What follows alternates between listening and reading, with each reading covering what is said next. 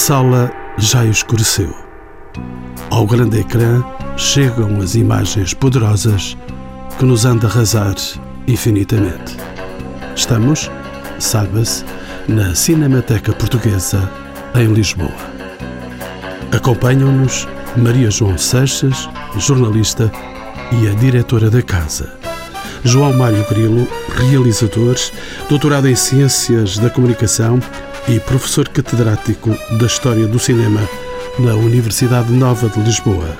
Tiago Batista, conservador e investigador na Cinemateca, prepara doutoramento em Londres sobre a influência do YouTube na história e teoria do cinema. E José Manuel Costa, pintor, cenógrafo, figurinista e subdiretor da Cinemateca Portuguesa, a quem pergunto se o cinema também é património. É património, eh, é cada vez mais reconhecido como património, embora eu acho que só será realmente reconhecido como património quando houver consequências práticas desse reconhecimento alargado. E embora hoje haja muitos discursos que já consagram esse estatuto patrimonial, nós não tiramos ainda as consequências completas disso, ao nível da proteção desse património. Mas sim, o cinema é património, penso que é reconhecido como parte do património cultural das nações, como se dizia num documento da Unesco de 1980. Penso que é reconhecido há algumas décadas de uma forma já bastante consolidada. E por outro lado, como sempre aconteceu com tudo à volta do cinema, porque é uma arte recente, curiosamente houve manifestações de reconhecimento patrimonial, embora parcelares e evolutivas, mas houve-as desde quase o princípio do cinema. Ou seja, se aceitarmos como data de nascimento o ano 1895, a célebre primeira sessão pública dos irmãos Lumière, não passou um ano sem que houvesse protagonistas desse movimento inicial do cinema que vieram pugnar por esse estatuto patrimonial, dirigindo-se, por exemplo, aos museus, dizendo é preciso conservar isto, porque isto vai ser muito importante para o futuro, para as futuras gerações. Maria João Seixas é a diretora da Cinemateca Nacional. Para si, Maria João Seixas, o cinema também é património? Sim, indubitavelmente. Marca o século XX de uma forma absolutamente dominante é um património que fala de nós, que é um registro da vida dos homens, das sociedades, das nações. Esse registro passou a ser indispensável para se compreender a história, o tempo que foi passando sobre os momentos em que esse registro era feito e é um património muito democrático na sua fruição e muito aristocrático na exigência de ser salvaguardado, ser preservado e de não consentir distração nenhuma. Nesse sentido, é um património eh, muito específico, mas absolutamente fundamental para nos entendermos como cidadãos do mundo. Tiago Batista é conservador e é também investigador na Cinemateca Portuguesa já desde 2002. Tiago, para si, o cinema também é património? Também é, sempre foi património desde o início da história do cinema, apenas mais tarde foi reconhecido como património. Por isso é que talvez exista algum elemento ao grau de surpresa em quem nos escute uh, conversar sobre cinema como património, uma vez que ele está tão associado ao entretenimento e ao lazer, mas ele é património desde o início da história do cinema e, como disse o José Manuel Costa, os primeiros realizadores e produtores pensaram logo nesse estatuto patrimonial, pensando na importância de conservar o cinema para que outras gerações também pudessem ver os primeiros filmes, mas só muito recentemente é que o cinema é mais consensualmente uh, considerado como património. E para o cineasta João Mário Grilo, o cinema também é património? Eu penso que o mais importante património do cinema são as pessoas, ou melhor dizendo, o fantasma das pessoas. Eu acho que o cinema é uma arte de fantasmas, foi uma forma de tornar os fantasmas presentes no tempo de outras pessoas e, de facto, se nós pensarmos bem, o milagre que se opera numa sala de cinema, particularmente numa sala como a Cinemateca, é de facto, uh, se nós passarmos um Chaplin para uma plateia de 200 pessoas no ano 2011, é quase certo que as pessoas que vão estar na sala se vão rir ou vão chorar ou vão exatamente como as pessoas que viram esse filme exatamente no ano em que ele foi feito. Portanto, há um movimento de há qualquer coisa de intemporal na temporalidade do cinema e que tem a ver com uma outra condição da humanidade.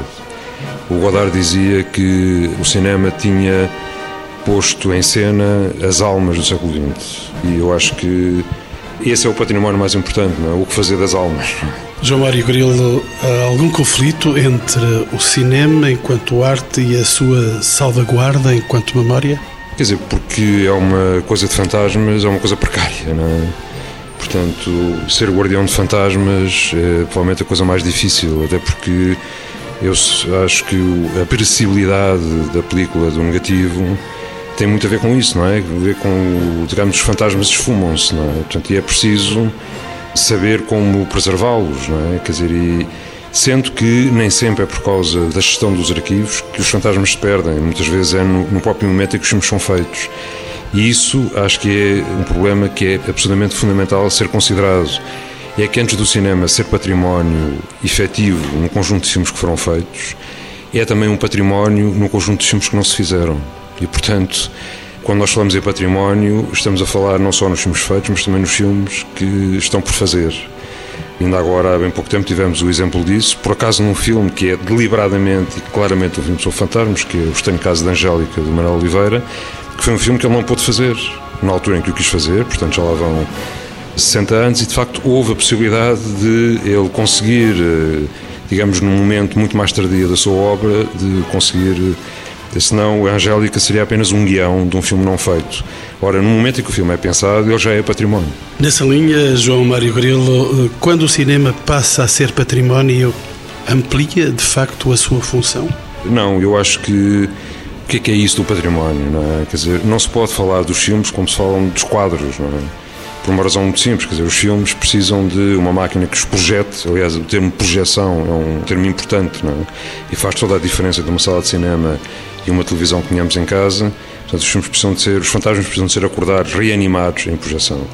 E, portanto, os filmes podem ser património, não é? Mas um património que não se cumpre porque não são vistos ou não são mostrados. Não é? Para que um filme seja efetivamente património, é preciso que haja pessoas ou os fantasmas dessas pessoas envolvidos nesse património.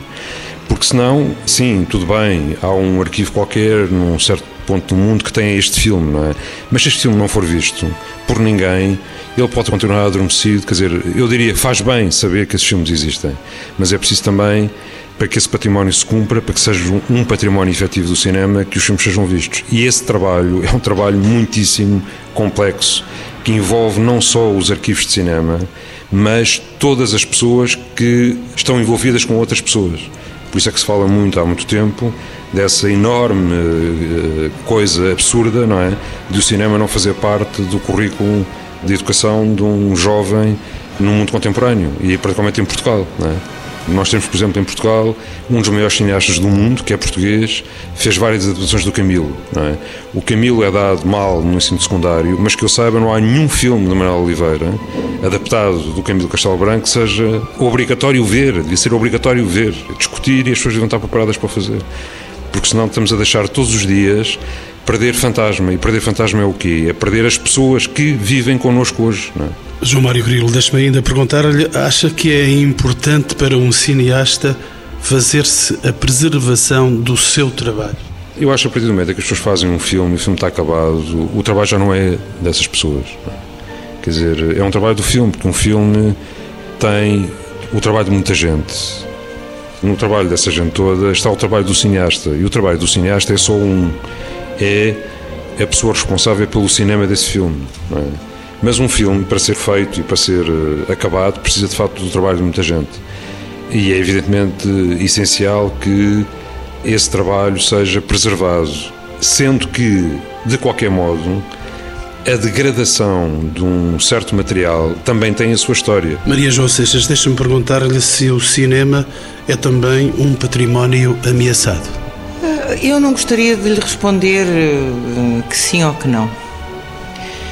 O cinema, tal como nasceu, evoluiu muito, em algum sentido tecnológico, mas evoluiu muito pouco no outro sentido, que era o fundamental, que é o do olhar do criador dos filmes.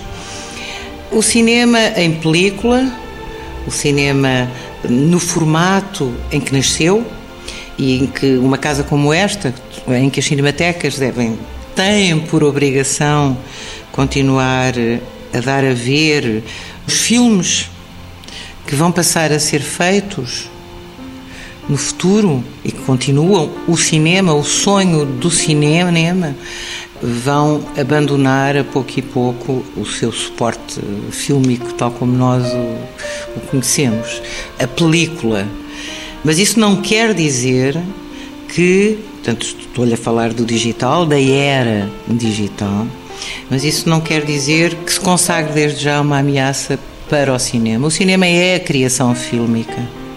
E nós, os cultores do cinema em película, temos que nos habituarmos a defender cada vez melhor esse património fílmico em película e a acolher também, se calhar, cada vez melhor o novo património digital que vai surgir das criações dos realizadores.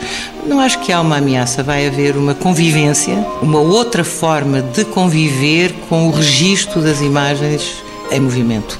E o nosso olhar vai ter que se adaptar a esses novos registros. Vamos ao interior desta casa. Tiago Batista, já o dissemos, é conservador e investigador na Cinemateca Portuguesa.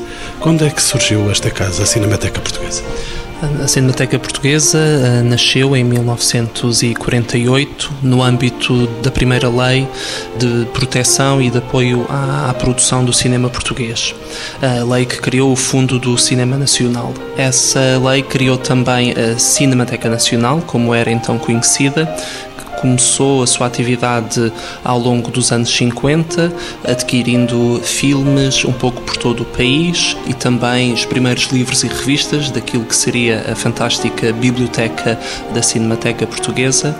E no final dos anos 50 começaram as primeiras sessões públicas dessa Cinemateca Nacional, eh, uma data muito importante na relação com o público, mas que não impediu que antes disso já tivesse havido um trabalho subterrâneo, normalmente invisível, que é o trabalho próprio de todos os arquivos, que é o trabalho de constituição de um arquivo, o trabalho de coleção não só dos filmes, mas também dos outros materiais não fílmicos que fazem um arquivo de cinema. A criação desta casa já tinha então preocupações relacionadas com a preservação da memória do cinema, era isso? É verdade, é um facto pouco conhecido que, logo em meados dos anos 50, a Cinemateca tenha construído os primeiros cofres climatizados da sua história, ah, uma infraestrutura técnica relativamente sofisticada para a época. Não existiam muitas como essa, tanto na Europa nem nos Estados Unidos, onde eram, eram os únicos países onde países e regiões onde existiam equipamentos semelhantes. Os cofres da Cinemateca ah, dos anos 50 funcionavam nas traseiras do Palácio Foz, tinham características especiais porque foram o primeiro edifício, um dos primeiros edifícios no mundo construídos especificamente para aquele efeito. Até ali os outros edifícios onde se guardavam filmes tinham sido adaptados de outras funções. Havia muito poucos edifícios no mundo que tivessem sido como estes cofres construídos de raiz para este efeito. José Manuel Costa, a passagem da Cinemateca então para a Rua Barata Salgueiro, onde estamos neste momento, implicou a ampliação da sua função, da sua missão. Foi nessa altura que se criou o Museu do Cinema. Bom, desde os anos 50, como disse o Tiago, a história da Cinemateca processou-se com alguns saltos importantes. O salto de 1980 é de facto marcante, é um dos grandes saltos históricos, uma vez que entre a fundação e o ano 1980 a Cinemateca nunca teve propriamente autonomia. Foi sempre, antes de mais nada, foi uma parte de outros organismos. Primeiro do CNI e depois na fase final do eh, Instituto Português de Cinema, criado já na sequência de outra lei estruturante, que foi a Lei 771. Entre o princípio do Instituto e o ano 1980 a Cinemateca era um departamento do Instituto. Só em 1980, pela primeira vez, é que a Cinemateca ganhou autonomia. Quando ganhou autonomia, ganhou também instalações próprias e teve, eh, grande novidade nessa altura, um cinema, pela primeira vez, uma sala de cinema, para poder exibir filmes cotidianamente, como uh, as principais cinematecas faziam desde o princípio, algumas desde os anos 30. Em 1980 há não propriamente uma alteração das funções da Cinemateca, porque tanto a parte de conservação como a parte de exibição já existiam, mas há uma alteração radical das condições da infraestrutura de funcionamento da Cinemateca e do seu estatuto jurídico. Portanto, autonomia por um lado, passou a ser um organismo autónomo dentro da então Secretaria de Estado da Cultura e instalações próprias e, marcante de uma forma muito, muito decisiva, uma sala de cinema onde passámos a poder exibir filmes cotidianamente, portanto, a sala da Cinemateca. Depois disso, há ainda outros saltos históricos, sendo que penso que o maior depois disso foi precisamente, e já no decurso dos anos 90, quando viemos então a criar as novas estruturas de conservação, o Arquivo Nacional das Imagens em Movimento, o ANIM, que marca justamente uma alteração das condições de conservação já sobre aquilo que tinha sido feito, como o Tiago disse, nos anos 50. Nos anos 50 nós tínhamos cofres climatizados muito adequados àquilo que eram os conhecimentos da época e, como disse o Tiago, eh, relativamente inovadores e raros até no panorama das cinematecas, mas entretanto, à medida que as décadas foram passando, entre os anos 50 e os anos 80, esse lado da conservação começou a sofrer eh, uma desadequação crescente face àquilo que, entretanto, foi a evolução dos setores técnicos de conservação do cinema. José é Manuel Costa, vamos já, vamos já voltar a esse anime, ao arquivo das imagens em movimento. Entretanto, gostaria de saber eh, da Maria João Seixas se ela me pode falar do espólio do Museu do Cinema. Mas eu antes, se não se importa, eu gosto de, de referir os nomes e aqui referiram-se datas e saltos uh, na, na, no caminhar da constituição da Cinemateca de Nacional até portuguesa. Obviamente que isto é devido ao trabalho e à paixão pelo cinema do Dr. Félix Ribeiro, depois seguida pelo Luís de Pina e pelo João Bernard da Costa. Mas eh, o, o pioneirismo e o amor ao cinema e a, a consciência da importância do cinema para o desenvolvimento de uma sociedade eh, que se cria moderna, do Dr. Félix Ribeiro, é absolutamente ímpar e não pode deixar de ser louvada. Como não pode deixar de ser louvada, do meu ponto de vista, a decisão de um secretário de Estado da Cultura, o Dr. Vasco Polido Valente, em comprar este palacete eh, na Rua Barata Salgueiro e possibilitar à Cinemateca ter uma sede das mais bonitas, de, de, que é referenciada internacionalmente das cinematecas do mundo e passar a ter uma sala, na altura só uma sala de cinema para as suas exibições regulares. Isto era uma casa que pertencia à mesma família desde finais do século XIX e que era o último dos palacetes da Barata Salgueiro, ainda nas mãos da família, mas que foi posta à venda e, por sorte e por inteligência do então Secretário de Estado da Cultura, pôde ser comprado, o Estado português pôde comprá-lo para estas funções. E com um espólio muito próprio, então? Eu não sou a pessoa indicada para recém-chegada a esta casa. Eu todos os dias aprendo com os meus colegas, mas ainda tenho muito para aprender. Em relação ao espólio, quer o acervo da coleção dos filmes, porque estamos a falar em património, um grande, um grande espólio, quer em relação a artefactos, máquinas, documentos, textos, revistas, fotografias, quer o, o José Manuel, quer o Tiago, poder-lhe-ão falar com muito mais agudeza do que eu, mas Relativamente ao espólio, há, neste momento em, em Lisboa pode ser vista uma parte desse espólio, que é de facto muito grande, uma exposição no Museu de Ciência sobre justamente o cinema em Portugal, de que o, o Tiago, juntamente com duas colegas, a Teresa Borges e a Teresa Parreira, foi uh, comissariou e que tem um percurso narrativo que dá a ver não só a própria história do modo como o cinema começou em Portugal e irradiou, tomou conta da sociedade portuguesa de maneira muitíssimo rápida, como dá a ver uma parte ínfima da coleção extraordinária do tal espólio da Cinemateca que aguarda o dia em que haja um museu para mostrar no seu conjunto. Mas o Tiago ou o Zé Manel falarão melhor. Haveremos então de falar dessa exposição e chamo a memória do hum, Tiago Batista, o mais novo aqui nesta nossa mesa e porventura com a memória mais fresca, guardo para o Zé Manel Costa outras questões que quero já colocar. Tiago, este património, este espólio que está nesta casa, é também já a memória dos seus olhos. Sim, é verdade. tenho, tenho, o privilégio com os meus colegas de poder trabalhar sobre coleções que são, são muito interessantes e muito recompensadoras e que temos, o, temos a oportunidade de poder mostrar às pessoas que nos visitam. A Cinemateca é ela própria um museu cujas obras mais importantes, mas não as únicas, são os filmes que se exibem cotidianamente nas suas salas. São obras que estão em exposição permanente nas suas salas.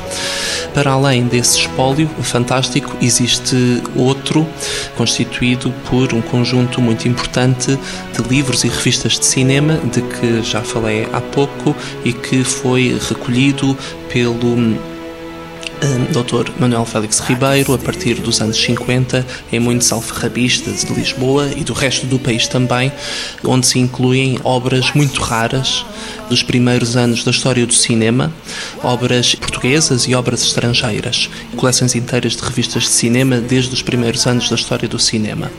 E antes disso, ainda também com obras que ainda eh, nos permitem ajudar a perceber a história do cinema antes do cinema existir, que se costuma designar por pré-cinema. Essa biblioteca continuou a ser hum, aumentada ao longo das, dos anos e é ainda hoje uma biblioteca de referência para muitos estudantes, visitantes uh, não especializados e simples cinéfilos que, que a visitam também diariamente aqui nestas instalações da Barata Salgueiro. Para não perder o fio à meada e regressando a uma área que José Manuel Costa estava a desenvolver e falamos do anime, falamos do arquivo das imagens em movimento. Que função tem esse arquivo, José Manuel Costa? Se me permite, eu volto a uma sua pergunta de há bocadinho, que era se, o cinema é um património ameaçado. Eu vou pegar nisso por outro lado. Portanto, para além da questão nomeadamente muito aguda neste momento, da mutação tecnológica, que faz muitas pessoas perguntar se a experiência do cinema vai continuar como nós a conhecemos ou não, que era um pouco o território que a Maria João estava a abordar. Convém sempre lembrar o seguinte: o cinema é uma arte ameaçada pela durabilidade, pela questão da duração dos suportes. A percepção disso também tem evoluído muito e estamos, aliás, a passar por uma fase particularmente irónica porque esta questão da mutação tecnológica está todos os dias a lançar dados novos e preocupações imensas eh, sobre esta matéria. E para dizer muito rapidamente, nós que demoramos bastante tempo, fazemos parte, eu pelo menos faço parte da geração que teve que fazer um grande esforço para convencer as pessoas de que o cinema estava registado em suportes frágeis e que precisavam de um grande esforço de conservação para que nós fôssemos de facto capazes de deixar as imagens às gerações futuras. Nós que fizemos um grande esforço nesse sentido, vemos hoje com não pouca ironia que os filmes passam a ser registados num suporte ainda muito mais frágil que é, na maior parte dos casos, o suporte das imagens digitais como elas são feitas hoje. Embora a ideia de transformar um filme num código digital pareça uma ideia boa no sentido da perenidade, uma vez que se nós tivermos um código, aparentemente podemos guardá-lo para sempre e podemos sempre reconstituir essa imagem, isso é, em grande parte, uma ilusão, porque esse código tem que estar registado num suporte material, e os suportes materiais em que os filmes estão hoje a ser guardados, na maior parte dos casos, já no que respeita à imagem digital, são suportes que vão durar muito pouco. Tão pouco que é assustador o que se está realmente a passar com esta corrida maciça ao digital, sem que haja uma correspondente consciência e uma correspondente preparação das instituições para poder lidar com esta imensa memória que está a ser arquivada digitalmente. Mas isso é outra história. De qualquer modo, É verdade que todos os suportes uh, são perecíveis e Embora nós tenhamos hoje, felizmente, acesso a muitas imagens que foram produzidas há um século, mais de um século neste momento, desde o princípio do cinema, também é verdade que ao longo da história do cinema perdeu-se muita coisa por várias razões, entre elas justamente o facto de os suportes serem suportes perecíveis. E o que aconteceu foi que, a pouco e pouco, fomos tomando consciência de que havia possibilidade de os manter, mas para isso era preciso criar eh, estruturas, criar instalações e ter determinadas ações que garantam a perenidade, a duração a longo prazo desses suportes. E o anime é um ajustamento necessário que a Cinemateca teve que fazer quando, justamente na sequência desse grande salto de 1980, quando ganhámos a autonomia, se percebeu que, embora estivéssemos a saltar muito depressa no sentido da exibição, estávamos nessa altura já desfasados no que respeitava à conservação. Ou seja, esses tais cofres dos anos 50, entretanto, tinham-se tornado muito inadequados face às necessidades que então se conheciam para guardar os filmes. O tipo de climatização necessária e o tipo de serviços acessórios para conseguir manter os filmes, sabia-se nessa altura que tinham que ser bastante maiores e mais sofisticados do que aqueles que nós tínhamos.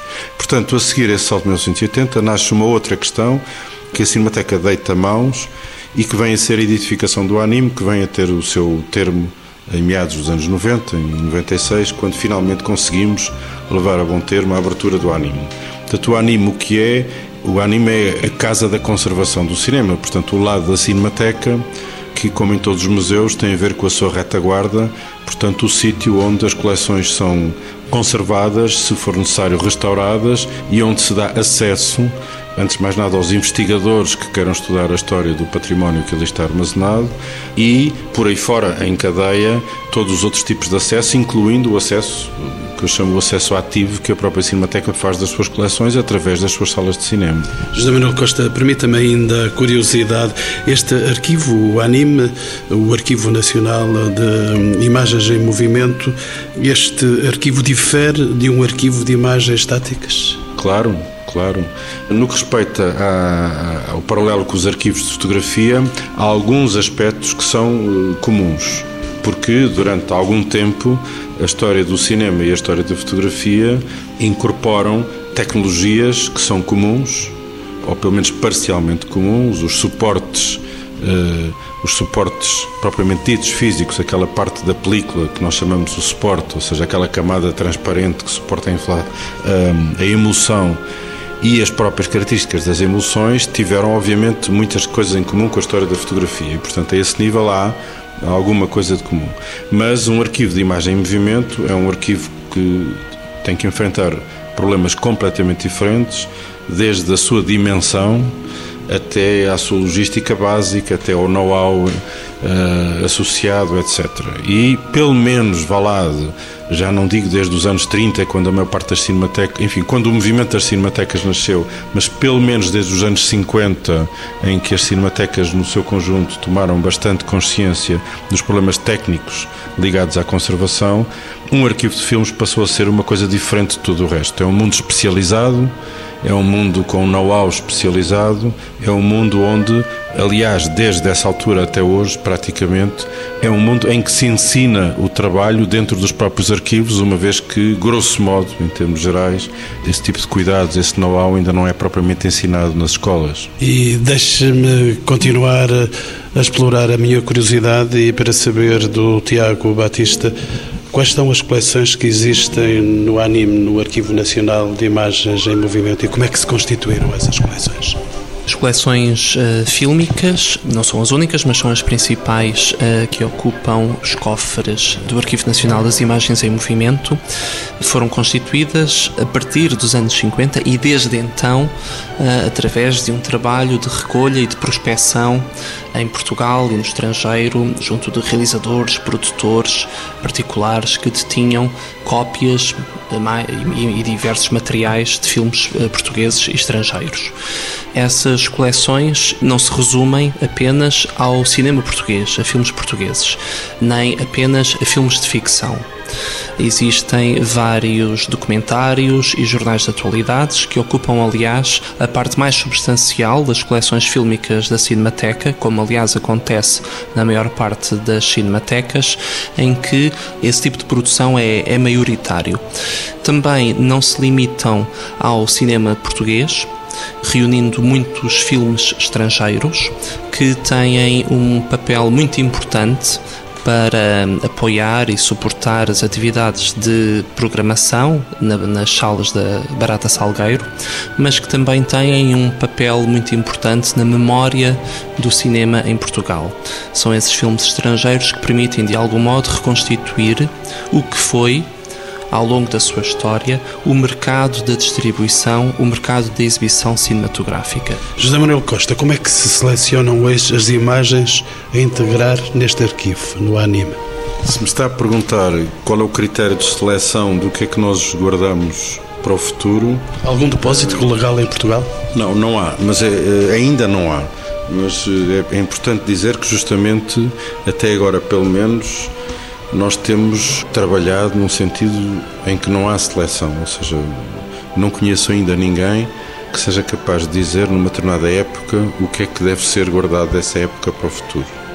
O que tentamos, desde há bastante tempo e comumente com o movimento internacional, é justamente guardar o maior número possível das imagens em movimento feitas. No que respeita ao cinema português, o trabalho é difícil, como em todos os casos, apenas relativamente facilitado, se quisermos dizer isso, e apesar da dificuldade, e apesar, apesar da imensa tarefa, é relativamente facilitado porque não se fizeram tantos filmes como noutros países e, portanto, podemos dizer que, em termos percentuais, não só guardamos muito do nosso passado, como estamos em condições, pelo menos até agora, de ir guardando bastante do que é feito, mas a ideia essencial é tentar que as imagens que sejam feitas hoje sejam preservadas, preservadas a tempo de não ter que vir a ser restauradas no futuro e tentar o mínimo possível fazer seleção sobre isso. Ou seja, não há nenhum critério de seleção, nós não queremos substituir-nos à história. Ou seja, nós todos sabemos que a comunidade cinematográfica ou cultural, seja o que for, de hoje, tem preferências e nós não somos imunes às preferências e nós sabemos que há coisas que hoje são mais reputadas que outras e que em princípio são mais importantes, mas não podemos ter a veleidade de nos substituir ao julgamento futuro. E portanto o nosso papel é tentar que todas as imagens, todos os filmes feitos em Portugal subsistam. Isso é o nosso esforço, que eles subsistam. E com o tempo deixar que o tempo propriamente dito venha a poder trazer outras ideias sobre esses filmes. Há filmes a que hoje se pode dar muita importância que um dia podem, hipoteticamente, vir a ser considerados muito importantes. De qualquer maneira, e ainda dentro desta conversa, José Manuel Costa, posso perguntar-lhe se podemos encontrar no anime, no Arquivo Nacional de Imagens em Movimento, grande parte da história do cinema em Portugal.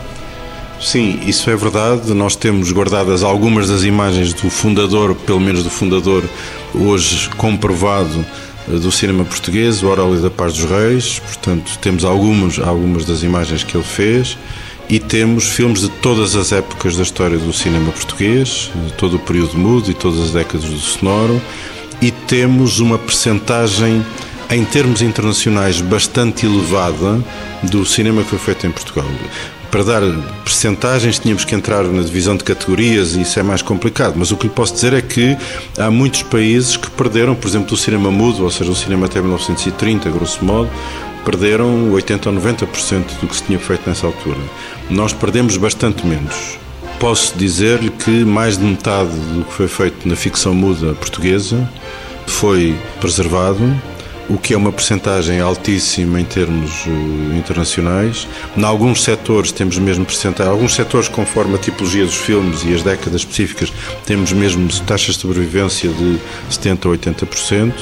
É evidente que na curta-metragem, nos filmes curtos, perdeu-se mais, como em todo lado, mas enfim, em Portugal produziu-se relativamente pouco comparado, por exemplo, com outros países da Europa, mas uh, sobreviveu bastante em termos percentuais. Maria João Seixas, há alguma relação entre o fecho das salas de cinema pelo país e a integração do património cinematográfico no anime, no arquivo de imagens em movimento?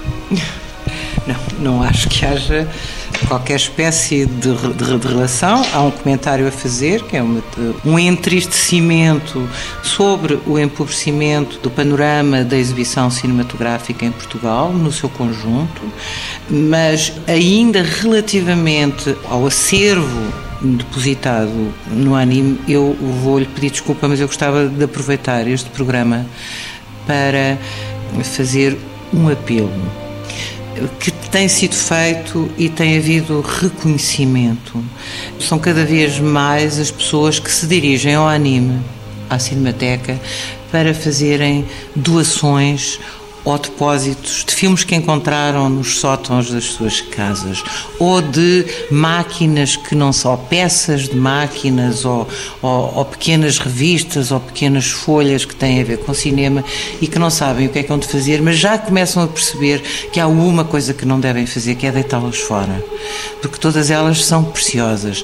E nós temos autos, autos de doação e autos de depósito em que nos autos de depósito as pessoas continuam a ser proprietárias daqueles equipamentos, ou imagens, ou textos, ou, ou documentos, mas a Cinemateca poderá fazer uso delas para os seus eh, visitantes, para os seus investigadores, enfim, para as pessoas que procuram esses elementos e, em relação aos filmes, para não os deixar morrer no tal suporte precário em que muitos deles, dos mais antigos, foram feitos e fazer um esforço que é financeiramente muito grande, mas fazer um esforço de conservação, de preservação e, sempre que possível, ou sempre que necessário e possível, de restauro.